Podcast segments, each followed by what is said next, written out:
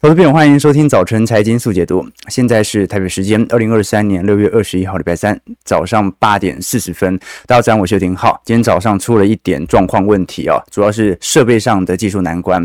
那如果有音质不太稳定或者网速不太稳定的，那就麻烦大家多多见谅了。我们再来看直播完之后如何来做补上啊。不过值得来留意的事情是，因为本周鲍尔的国会作证之前，我们看到四大指数这一次开始做了比较显著的回跌。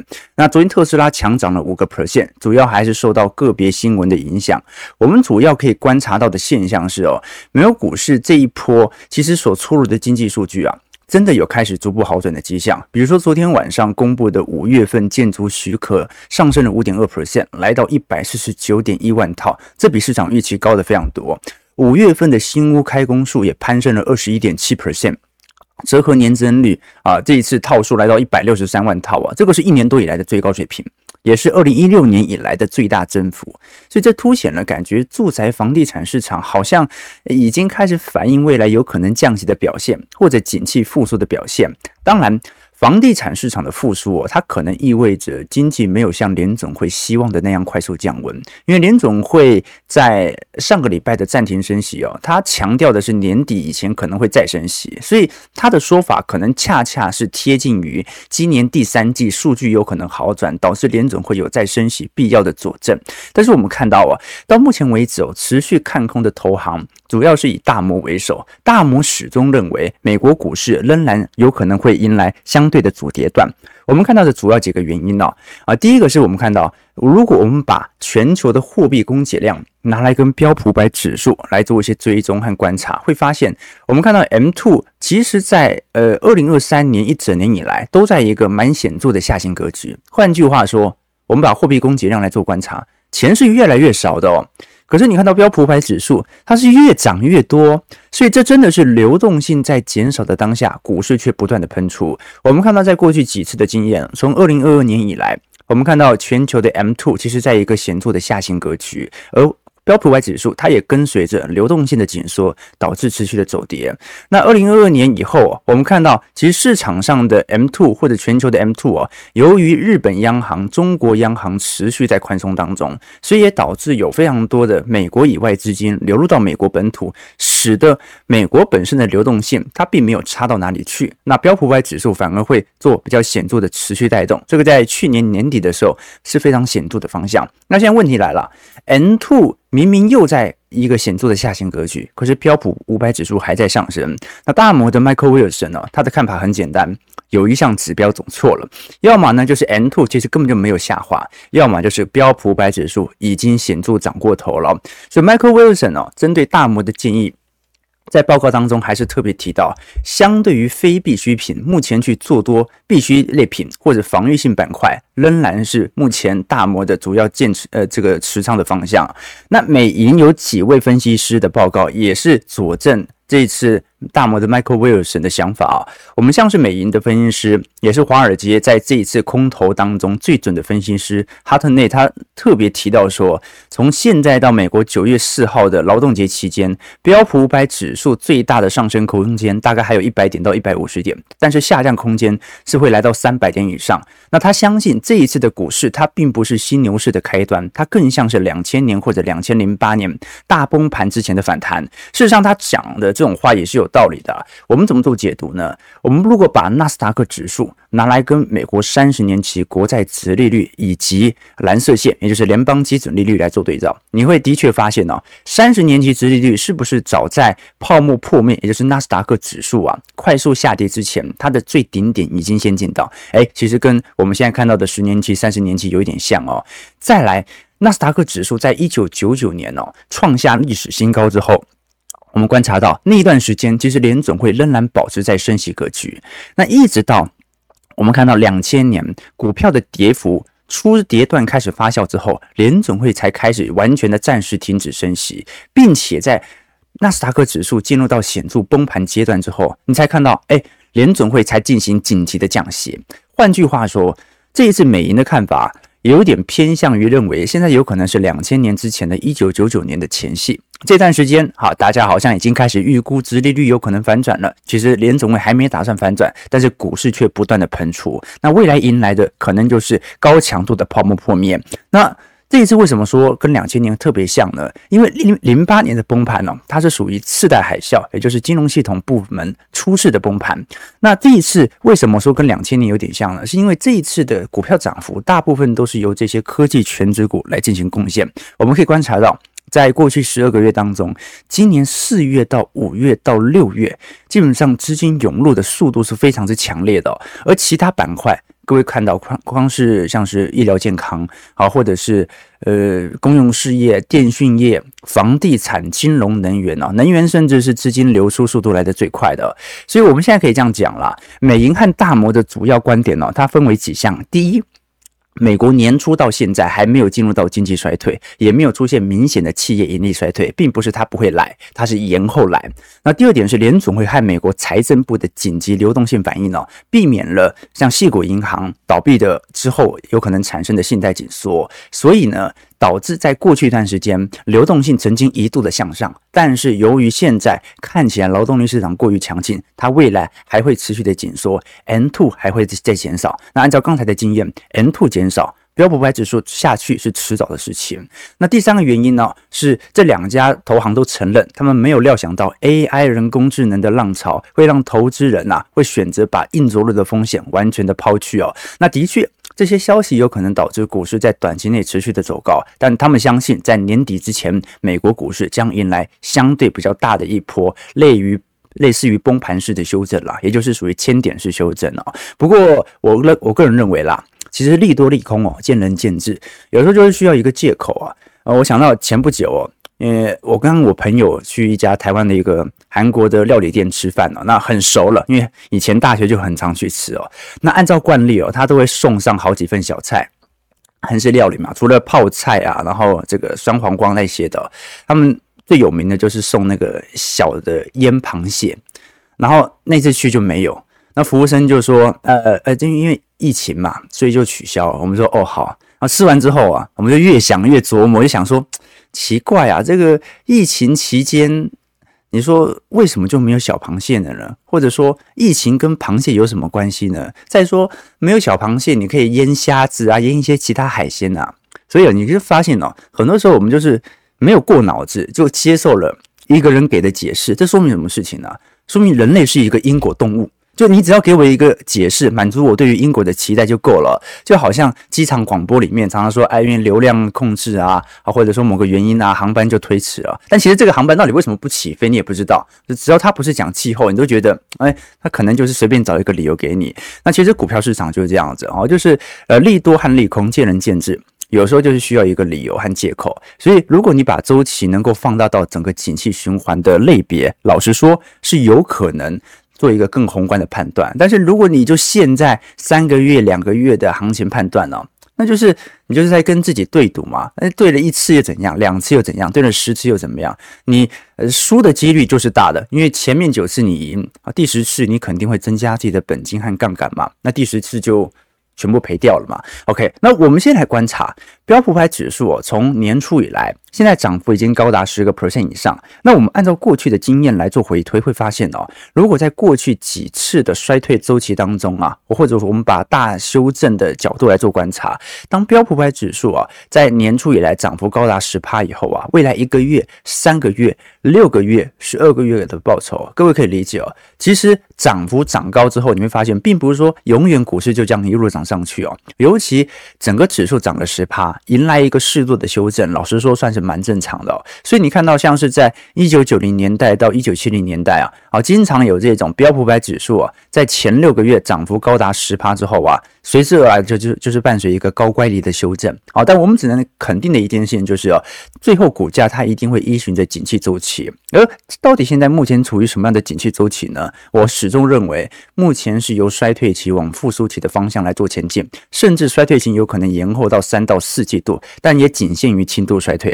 事实上，我们从最近昨天晚上美国所公布的 NAHB 美国房市的指数，目前已经连续六个月上升了。这意味着我们可以观察到，二零零二零二二年七月份啊，这项指标首度跌破五十之后啊，现在呃，应该讲当时跌破五十之后啊，这一次是首次的升破五十，来到五十五点哦，连续六个月走高。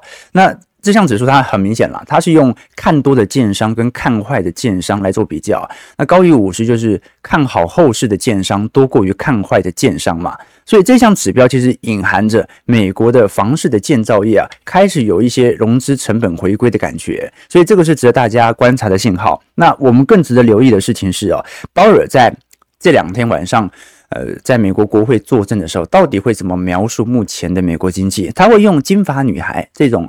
不温不火啊，就是也没有特别好，也没有特别烂的这种经济来描述，还是说目前的经济比想象中的意外强劲非常多呢？毕竟联准会在 FOMC 会议当中啊，这一次是调升了经济成长率，调高了通膨率，还调低了失业率的预期。那从这三项指标都看得出来，联准会越来越相信。仅仅没有想象中来得早，那鲍尔会怎么来解释这件事情呢？股市又会怎么反应啊？至少这一波联准会的放鹰在股票市场是完全没有做任何呈现的。我们先看一下美国股市四大指数的表现，道琼指数下跌两百四十五点，零点七二 percent，收在三万四千零五十三点；标普下跌二十点，零点四七 percent，收在四千三百八十八点；纳指下跌二十二点，零点一六 percent，收在一万三千六百六十七点。看得出来，美国股市在这一波高档拉升之后啊，有一点似乎要修正的感觉，但老实说，乖离还是很高。所以现在讲它会不会修正，没有太大参考意义。毕竟真的拉很高，你要它跌回到中长期均线都可以接受啊。到呃，费半下跌二十五点零点七 percent，收在三千六百四十七点啊，都还是走出一个相对亮丽的表现啦。的确，呃，网友刚才有提到一个问题，是关于产能过剩的问题哦。就我们的确很清楚，供应链的问题到现在来看，它是多也是空。怎么说呢？啊，就说过去我们讲说，市场之所以遭受这么大的侵扰，就是因为供应链太混乱了。由于疫情的关系，这边封城，那边封城，这边封完之后，中国封啊，中国解封之后，外部外部需求又不好。那现在的问题就在于。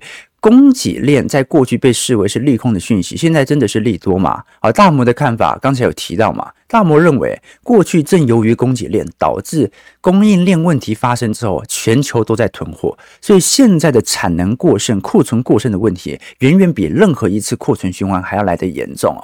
那现在问题来了，刚才投资朋友问到这个问题，我觉得蛮有深度的，就是产能问过剩这个问题很有趣。就如果我生产了十亿元的电脑。如果我没有卖出去，它是不是也是算入到 GDP？哦，这个就要聊到经济学哦。如果是以生产法来计算的话，它是算入的。就你只要生产了啊，你只要能够把货给发出去啊，不管有没有最后有没有在终端需求给卖掉啊，它基本上都算入 GDP。可是我们要知道，厂商并不是白痴，他会根据预估的需求来调节产能。啊，这就说明一个问题，那就是 GDP 它有生产型误差，就像交易量可以左手换给右手一样，虚报成交值嘛。以前有个笑话，说哦，这笑话很恶心哦。他说两个经济学家走在路上啊，然后 A 就是说，哎，我想拉个屎，如果你吃掉的话，我就给你一个亿啊。那 B 呢就想都没想就吃了。后来呢，A 就给 B 一个亿。后来过一会哦，这个 A 就越想越后悔啊，就跟 B 说，你也这个拉一泡屎，我把它吃掉啊，那你给我一个亿吧。那以这个 B 就说好啊。后来他他一拉他就吃了这样，然后就继续走路啊。就他们两个什么事情都没有干，就是。一个人对不对？自己的排泄物互相给对方吃，就创造了两个亿的 GDP。哎，经济的计算真的就是这样子，很恶心。对，我应该举一个更好的例子，很恶心。但是你可以了解到，我 GDP 它本身是一个增量概念，它不是存量概念，它跟我们的资产跟股价是不一样的。我们资产股价是存量的。今年跟明年的资产它是属于高度联动性的，但 GDP 不一样，今年你生产多少就是多少，好，所以这个是值得大家来留意的。而厂商也不是笨蛋，他会根据未来的需求来调节，所以房市转好。不代表说房市马上就要产能过剩，而是房市认为产能过剩的问题在未来能够有逐步消化的迹象。这个是我们所观察到的一些迹象，提供给投资朋友多做一些留意和思考。那我们先回过头来聊一下台北股市，因为今天我们比较晚直播，时间比较赶。台北股市比较值得留意的方向啊，是属于一样是属于高乖离，尤其廉价前的卖压，其实在昨天是有稍微涌现的。昨天跌了八十九点，你像是联发科、台达电、广达的领跌之下。呃，收在一万七千，一百八十四点，这一次回撤的十日线，成交值大概三千一百一十二亿，柜买指数下跌零点五点，零点二 percent，收在两百二十四点四九点。我们可以观察到，台币昨天爆贬哦，哦，这说明你虽然股价还撑在高位，但很有可能是现在内资撑在那边哦，外资跑了。外资第一波开始跑了，那你说外资跑了是因为 这个廉价前夕的卖压吗？应该也不太可能啊。外资通常它是做一个中长期布局的，所以我们可以观察到，很明显啊，外资进行卖股汇出哦，很明显是针对台币资产未来可能有进一步贬值的机会存在。那为什么短期内会有贬值机会存在呢？因为台湾央行已经停止升息了嘛，啊，那跟美国央行一样，可是联准会其实态度很明显嘛。七八月肯定是有机会升回来的。那么，如果未来台美利差持续的扩大，那美元肯定就会比台币还要值钱的非常多。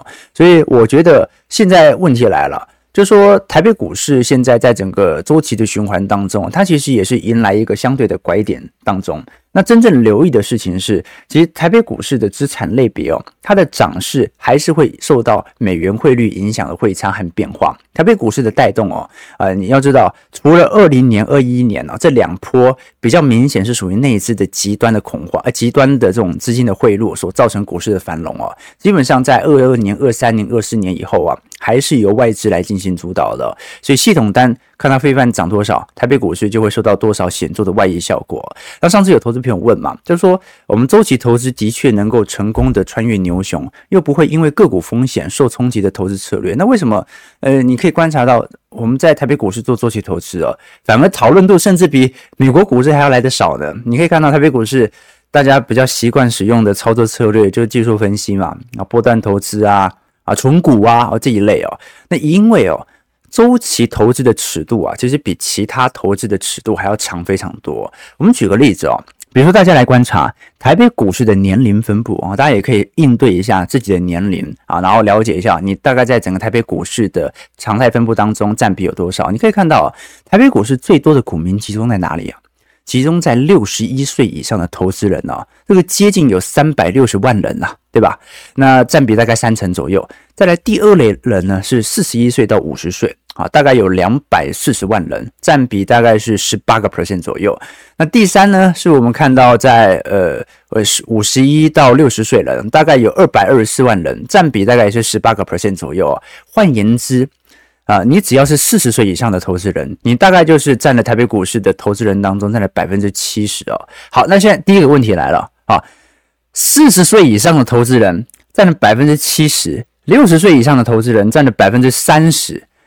那你已经六十岁了，你有多少个三到五年或者十年可以等待周期变化呢？哦，所以你要理解哦，这有些你看台北股市为什么这么多人他在关注投资规模当中哦。保守性投资者他更喜欢存股啊，甚至 ETF 他也不太熟悉哦。原因很简单，他哪有那么多年可以可以等待景气循环啊，对不对？他就是要稳稳的配息啊，哦，对不对？你景气循环当中有三到四年库存循环，有十年的原物料循环，有二十年的生产力循环啊。这个人到达一定年龄之后，他就没办法思考说，呃，比如你问一个八十岁的这个阿伯啊，问他说，呃，你二十年之后有什么人生规划？这哪这什么鬼问题嘛，对吧？所以你可以了解到。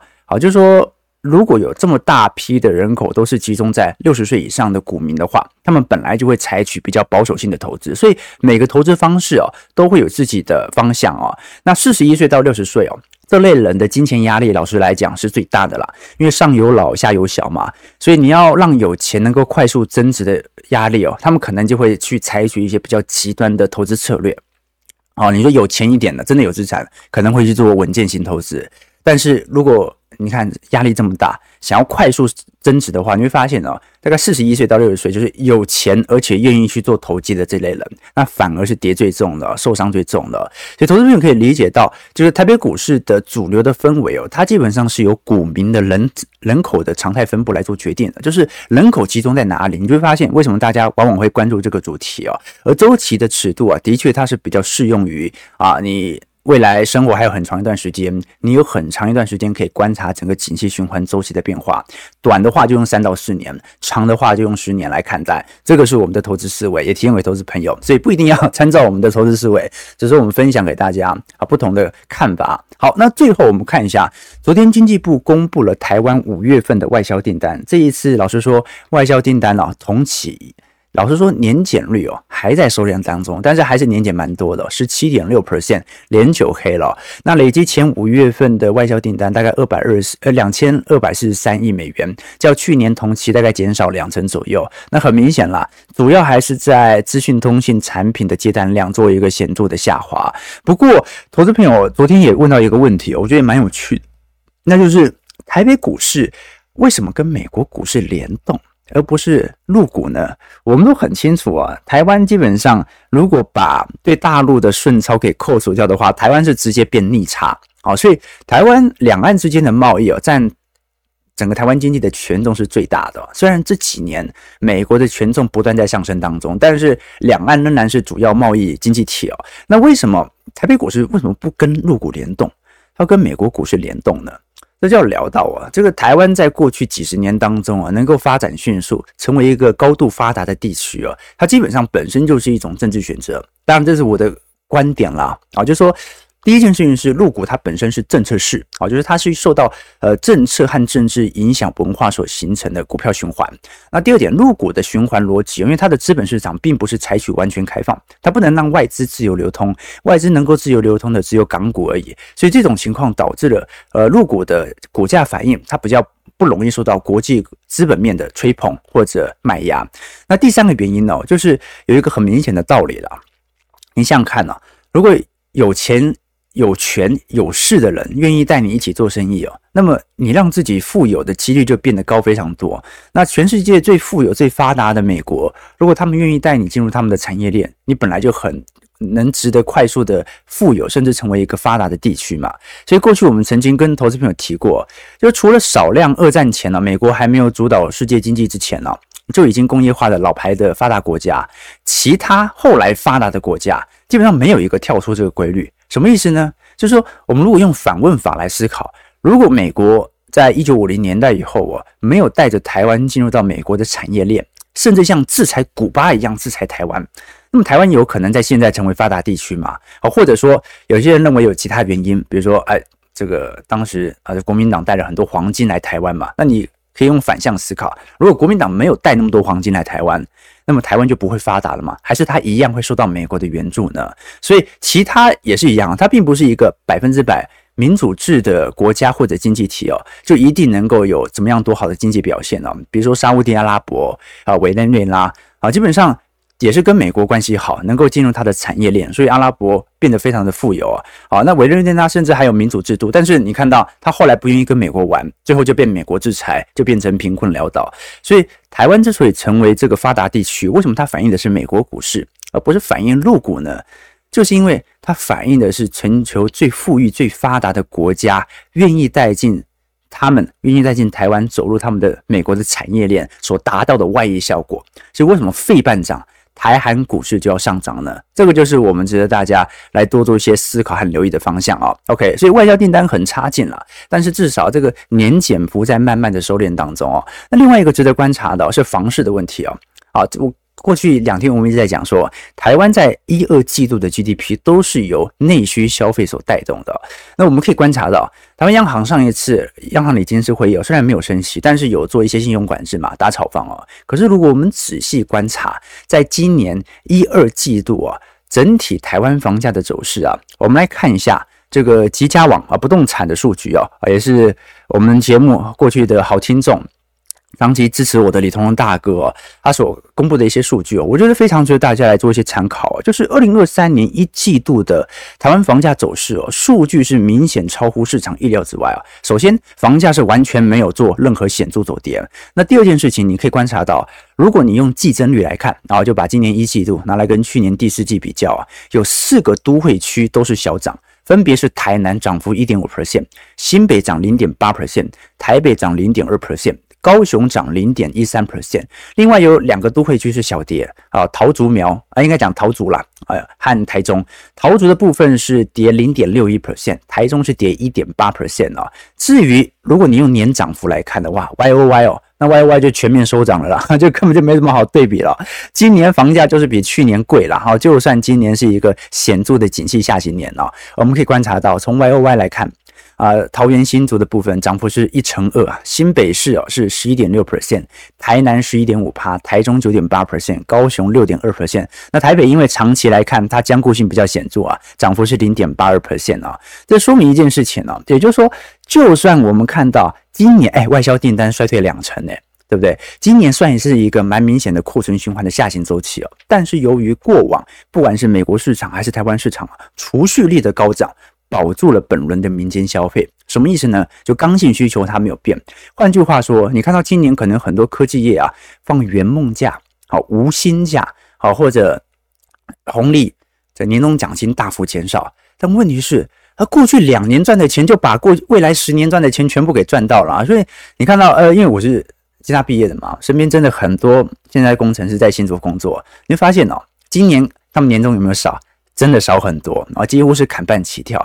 问题是周末还在看房啊，周末还在看房。这换句话说，美国的超额储蓄跟台湾的超额储蓄都是一样的，就是你用一年的 GDP 的增量标准来判断它过去两年、三年得到的存量的资产，它是不适当的。所以这个是这个大家所观察的方向啊。那政策的打炒房现象啊，很明显它就是抑制住目前的股票氛围。但是啊，如果季增率还在上涨，那么这波信用管制恐怕就不会呃很快的停下来，这个是至少观察的。年增真的没办法改变了，啊，年增那是真的有基期问题啊。季增就是这一季不要比上一季贵嘛，但问题是哦，今年一季度啊还是比去年第四季度还要来得贵啊，这个是值得大家来多做些留意的方向。好，早上十点零六分啊，啊应该应该讲首尔时间十点零六分啊，我们今天因为时间的缘故啊，主要是稍微梳理一下，我们看到。大陆、日本央行持续的进行宽松，但是欧美持续的进行紧缩的格局啊，导致你看那全球的 M2 居然还在上涨。所以接下来值得观察的要点是哦，呃，我们要如何观察到，如果全球的货币政策不同调，那通膨真的下得去吗？还是说全球的政策不同调，它即将迎来相当长的一段时间呢？啊，毕竟啊，我们都很理解，目前啊，整个东亚地区的货币啊是一直印。一直印，能够降准降息，长期货币宽松能够撒的钱都已经撒出来了，但是仍然看不到显著的通膨，呃，内部的需求拉升效果。这件事情值得大家来多做些留意和关注啊。那我们就下礼拜一持续过来为各位投资朋友做些追踪啊。同时间，如果大家有兴趣啊，我们也宣传一下，在我们。七月一号礼拜六晚上八点钟，有二零二三年第三季财经号角听友会，我们会针对下一个季度的财经现况来跟大家做一些追踪。同时间，我们在我们的会员资产部位当中，除了有未来一整年的财经号角听友会的收听权限之外，也会有一些宏观专业报告、专题影片以及相关的基础小白系列课程，提供给投资朋友多做一些参考和留意。那我们就下礼拜一。早上八点半，早晨财经速解读再相见，记得订阅我们频道，按赞加分享哦。好，那我们就祝各位端午连假愉快。下礼拜应该是下礼拜一吗？应该是下礼拜一吧。好，下礼拜呃再相见了。祝各位投资朋友开盘顺利，操盘愉快。